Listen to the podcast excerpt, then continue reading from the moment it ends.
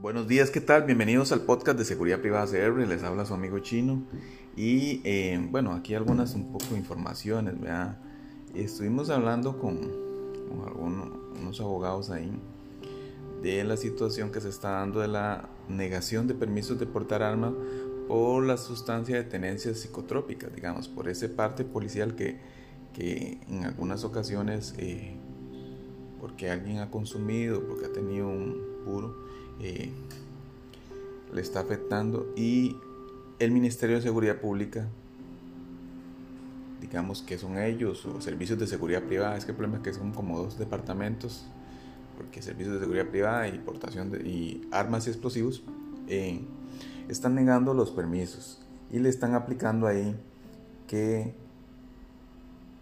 por esa situación no se pueden eliminar los registros y si no hasta que prescriba. O sea, que hasta que después que de pase 10 años. Este criterio se basa en la disposición legal de la ley de armas que indica personas que hayan sido elevadas a juicios por delitos o infracción a la ley de estupefacientes eh, no pueden portar armas, no pueden ejercer esta función de oficial de seguridad privada. Pero en realidad hay una contradicción, ya que el momento en que el juzgado penal le otorga una constancia de que no tiene causas, porque la tenencia no es delito, entonces eso perjudica, porque eh, es una mala interpretación de la ley y mucha gente está saliendo perjudicada. Hay mucha gente que está perdiendo sus trabajos. Eh, sin derecho a objetar, sin derecho a apelar, sin derecho a meter recursos de amparo y todas situaciones. Entonces, eh, hacemos el comentario con asesoramiento legal y lo que hemos motivado ahí en redes sociales, en nuestras páginas, es, hicimos una publicación escrita donde lo que se debe hacer es alegar esa contradicción mediante un recurso de apelación ante asesoría jurídica del Ministerio de Seguridad. Para hacer eso, que se está aplicando mal ese criterio, se va a aportar el documento que envía el archivo policial. O sea, el documento donde usted fue al juzgado y dice que esa causa fue sobreseída, fue archivada. Y este recurso puede hacerlo personalmente o por medio de un abogado. Enviarse a un correo, que ahora se lo ponemos ahí en la descripción, hhuertas.msp.gov.cr o un abogado privado que les puede colaborar que, nos ha estado apoyando ahí. Legal malespin 2020 gmail.com también habíamos hecho otra publicación para comentarles ahí que él también si usted tiene una sentencia en firma de, un pago de liquidación él nos puede apoyar y interfiriendo con, la empresa y tratando de eh, legalmente sancionar la compañía.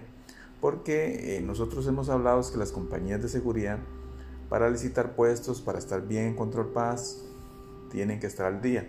Pero hemos pensado que estar al día significa que tienen que estar pagando seguro social, que tienen que estar con las pólizas, pero también una cláusula es que tienen que estar al día con sus empleados.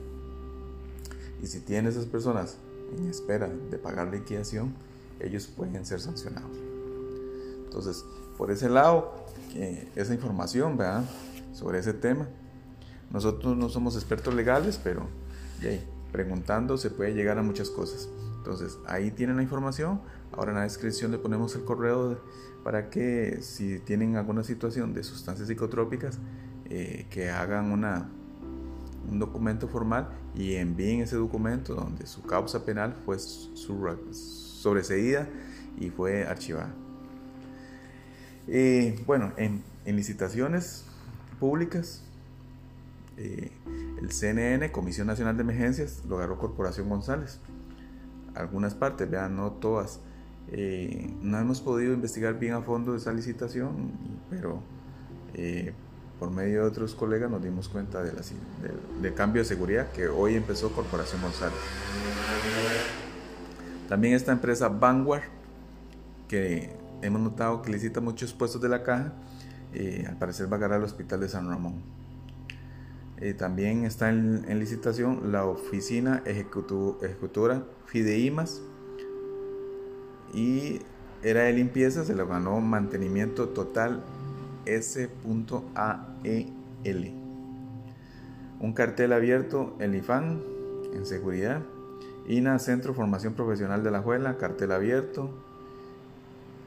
Eh, también hubo un cartel de agencias del AIA Región Chorotega de limpieza y lo ganó a la Visa Cañas.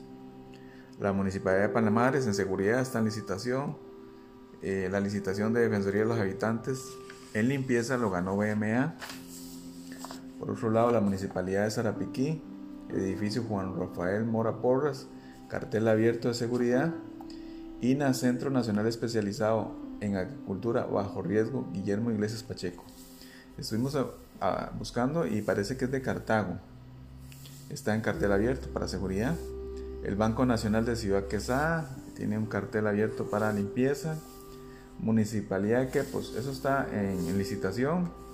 Ahí parece que hay eh, una apelación y está objetado el cartel. El INA Central Regional Polivalente Santa Cruz, también en licitación. Banco Nacional de Desamparados, en limpieza para licitación. Eh, este puesto, cajas de la Caja Costarricense de Seguro Social, EVAIS Fidel, Filadelfia Sur, Belén 1, Belén 2, Paso Tempisque, La Costa, Área, Sala, Sala, Área Salud Carrillo, perdón. Eh, está en licitación y eso es de limpieza. Entonces, eh, no sé si les mencioné también el, el, INA de Manuel Mora Valverde de Río Claro, que está en licitación. Entonces, por ahí serían las licitaciones que están ahorita abiertas. Eh, hay un rumor ahí que BM va a agarrar unos puestos bancarios del Banco Nacional. Ya, ya vimos varias partes del país que se tiraron un, un anuncio de empleo también vimos que la empresa Sevin está haciendo una feria de empleo un poquito grande en, en Escazú. No sabemos qué puestos va a agarrar porque ya a veces es difícil eh, verificar esos datos, ya que nosotros tratamos de investigar, pero a veces se nos va. Igual ahí eh, tratamos de siempre estar buscando información para tenerlos actualizados del mercado laboral. Entonces, de mi parte, eh, esto es lo que tenemos ahorita, información de esta semana. Que pasen un excelente fin de semana y es un gusto saludarlos.